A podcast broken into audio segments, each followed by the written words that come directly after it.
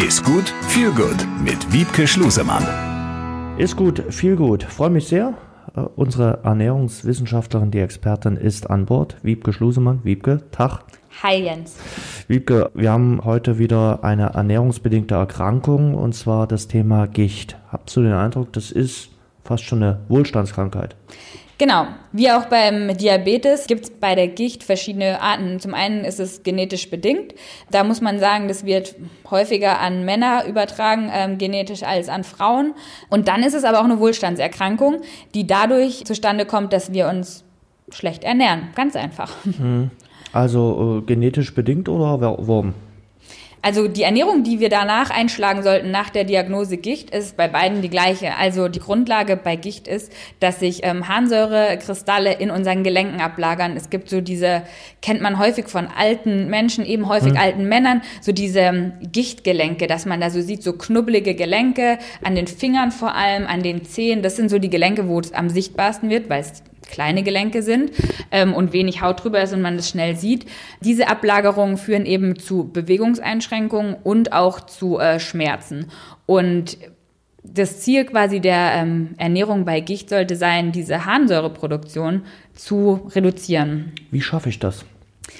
Und damit sind wir direkt auch bei der Ursache der erworbenen Gicht.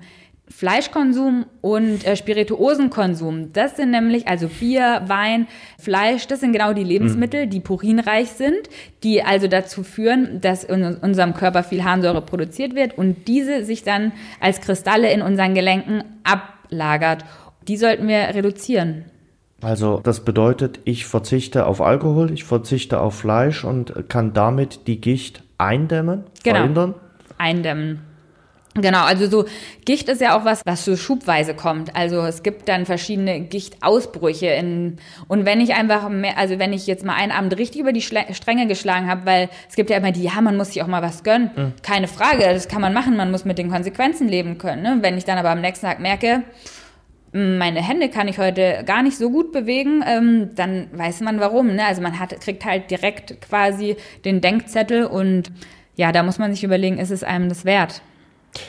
Glaubst du, da ist es dann wichtig, in Austausch mit dem, mit dem Arzt dann auch mal vielleicht eine Ernährungsberatung einzuschlagen äh, und zu sagen, okay, wie stelle ich jetzt konsequent um? Definitiv. Also gerade wenn es eine er- erworbene Gicht ist, dann hat die ja meistens auch, oder ist es so, dass man sich vorher einfach sehr schlecht ernährt hat. Und dann ist es damit nicht getan, dass ich hier im Podcast sage, ernährt euch mal gesund, ausgewogen, viel Gemüse. Ja, okay, davon wissen die Leute ja jetzt nicht, wie sie jetzt im Alltag sich dann ernähren, was sie kochen, was sie essen. Und da hilft, ist es meiner Meinung nach sinnvoll, mit dem Arzt in einem Austausch zu sein und wenn der Arzt nicht zufällig auch Ernährungsmediziner ist, dann ähm, einfach sich eine Ernährungsberatung dazu zu nehmen. Wenn da eine krankheitsbedingte Ursache ist oder eine Notwendigkeit gegeben ist, dann kann man sich da auch von der Krankenkasse bei unterstützen lassen.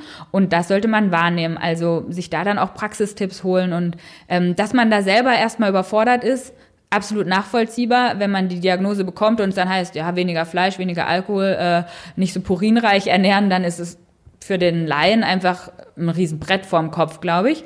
Und da sollte man sich Hilfe holen und dann lässt sich das auch leicht umsetzen. Dann äh, gehen wir nochmal in Medias Res. Äh, du machst dann, oder der Ernährungswissenschaftler, der Ernährungsberater macht dann mit dem jeweiligen Betroffenen erstmal eine Ist-Analyse. Wie sieht meine aktuelle Ernährung aus?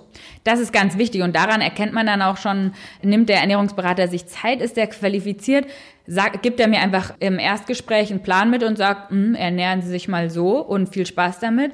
Oder macht er erstmal eine Ist-Analyse und schaut, okay, wie sieht meine Ernährung aus? Wo sind die Problemquellen? Was sind Lebensmittel, die ich gerne esse? Weil wenn ich jemanden, der eine erworbene Gicht hat, dann einen Plan mitgebe, der äh, zu 100% vegan ist und einen Kochaufwand täglich von mehreren Stunden beinhaltet, dann wird dieser Patient diesen Plan zu 100%, das sage ich komplett ohne zu zögern, nicht umsetzen. Und deswegen ist es wichtig, eine Ist-Analyse zu machen und auch immer das dann anzupassen. Es muss nicht von 0 auf 100 sein. Wenn der Mensch vorher morgens Wurst gegessen hat, mittags eine Riesenportion Fleisch und abends noch ein Schinkenbrot oder Speckteller, dann bringt es nicht, dem einen veganen Plan zu geben. Der muss sich schon auch zwischendurch bei Laune halten und diese Lebensmittel auch erlauben in Maßen.